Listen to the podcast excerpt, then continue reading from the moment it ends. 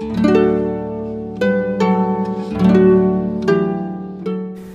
gute Hirte.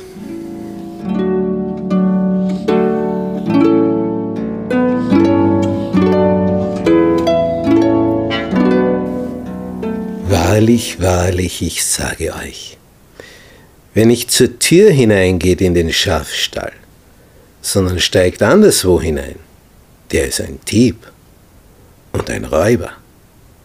Der aber zur Tür hineingeht, der ist der Hirte der Schafe.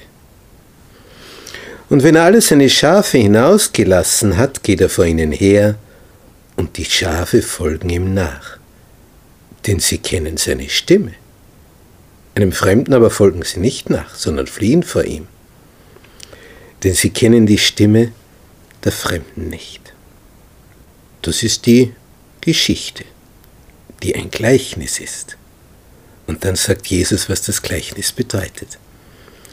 Wir sind im Johannesevangelium Kapitel 10. Wir haben die ersten Verse gelesen und jetzt der Vers 7. Wahrlich, wahrlich, ich sage euch, ich bin die Tür zu den Schafen. Alle, die vor mir gekommen sind, die sind Diebe und Räuber, aber die Schafe haben ihnen nicht gehorcht. Ich bin die Tür. Wenn jemand durch mich hineingeht, wird er selig werden. Und er wird ein- und ausgehen und Weide finden.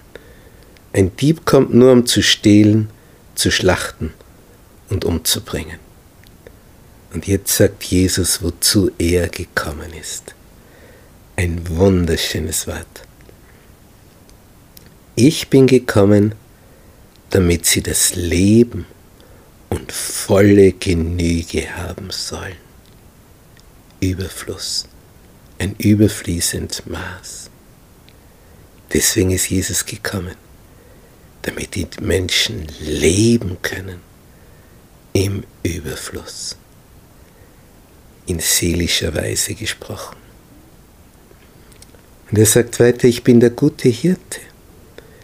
Der gute Hirte lässt sein Leben für die Schafe. Er ist nämlich im Begriff, sich zu opfern für seine Schafe. Der Mietling aber, der nicht Hirte ist, der also dann nur als Nicht-Eigentümer angestellt ist, dem die Schafe nicht gehören, der sieht den Wolf kommen, nämlich Satan, und verlässt die Schafe und flieht, und der Wolf stürzt sich auf die Schafe und zerstreut sie. Er ist ein Mietling, er kümmert sich nicht um die Schafe. Aber wie ist das mit Jesus? Er dagegen sagt, ich bin der gute Hirte und ich kenne die meinen und die meinen kennen mich, wie mich mein Vater kennt und ich kenne den Vater und ich lasse mein Leben für die Schafe. Es wird ihm nicht genommen, er hätte dann, wie wir sehen werden, leicht fliehen können, als man kam, um ihn zu verhaften. Aber das ist sein Plan. Ich lasse mein Leben für die Schafe. Und ich habe noch andere Schafe. Die sind nicht aus diesem Stall. Auch sie muss ich herführen. Sie werden meine Stimme hören. Und es wird eine Herde und ein Hirte werden. Darum liebt mich mein Vater, weil ich mein Leben lasse, auf das ich's wieder nehme. Niemand nimmt es von mir, sondern ich selber lasse es. Ich habe Macht, es zu lassen und habe Macht, es wieder zu nehmen. Und da sieht man jetzt schon den Qualitätsunterschied von Jesus zu uns. Wer von uns hat die Macht, sein Leben zu lassen und es wiederzunehmen. Er schon. Jetzt gab es wieder eine Diskussion unter den Zuhörern. Die einen sagen, er hat einen bösen Geist und ist von Sinnen, was hört ihr ihm zu? Das war die Oberschichte. Ein anderer. Das sind nicht Worte eines Besessenen. Kann denn ein böser Geist die Augen der Blinden auftun? Denn Jesus hat davor einen Blindgeborenen sehend gemacht. Es war damals das Fest der Tempelweihe in Jerusalem, heißt es in Kapitel 10, Vers 22. Und es war Winter. Und Jesus ging umher im Tempel in der Halle Salomos. Also wenn in Israel Winter ist, das ist so bei, bei uns hier Frühling oder Herbst. Und als er jetzt in dieser Halle Salomos gerade ist, da umringten ihn die Juden und sprachen zu ihm, wie lange hältst du uns im Ungewissen? Bist du der Christus, so sage es frei heraus. Sie nehmen es sowieso nicht an, wenn er sagt, er ist es. Darum sagt Jesus, ich habe es euch gesagt, aber ihr glaubt nicht.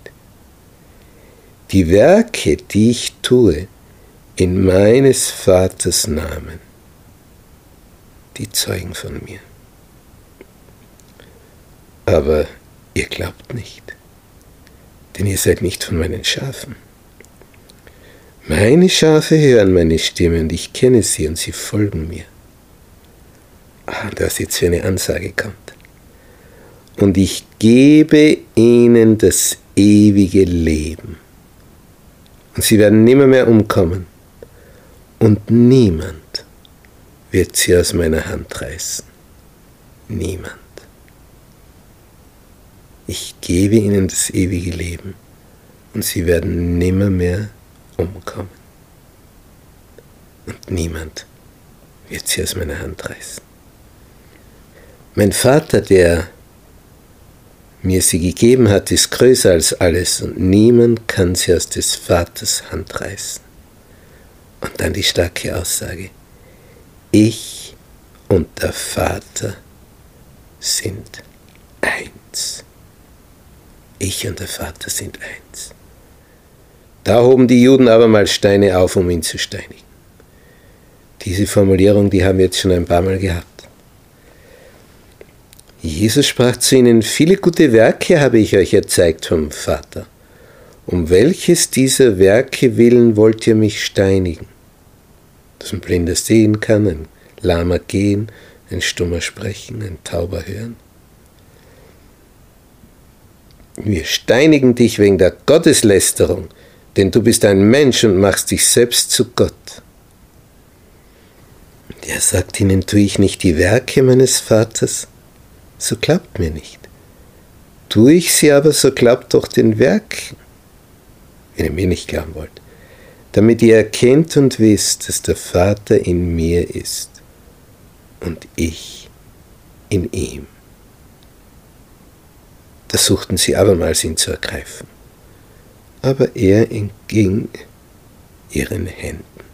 Mehrmals haben sie versucht, Jesus schon auszulöschen. Aber solange die Stunde nicht da ist, lässt er sich noch nicht gefangen nehmen. Erst, wenn es soweit ist. Er sagt, meine Stunde ist noch nicht gekommen.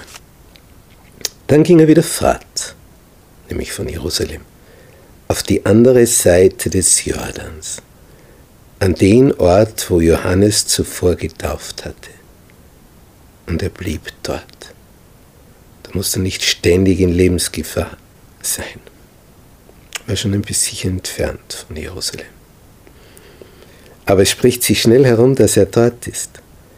Und deswegen, in Vers 41 von Kapitel 10 des Johannesevangeliums, und viele kamen zu ihm und sprachen, Johannes hat kein Zeichen getan, aber alles, was Johannes von diesem gesagt hat, das ist wahr. Sie erleben jetzt mit, dass die Vorbereitung, die Johannes der Täufer an ihnen durchgezogen hat, dass jetzt dieser Same aufgeht. Alles, was Johannes von diesem gesagt hat, das ist wahr. Und es glaubten dort an der anderen Seite des Jordan also schon draußen in der Wüste.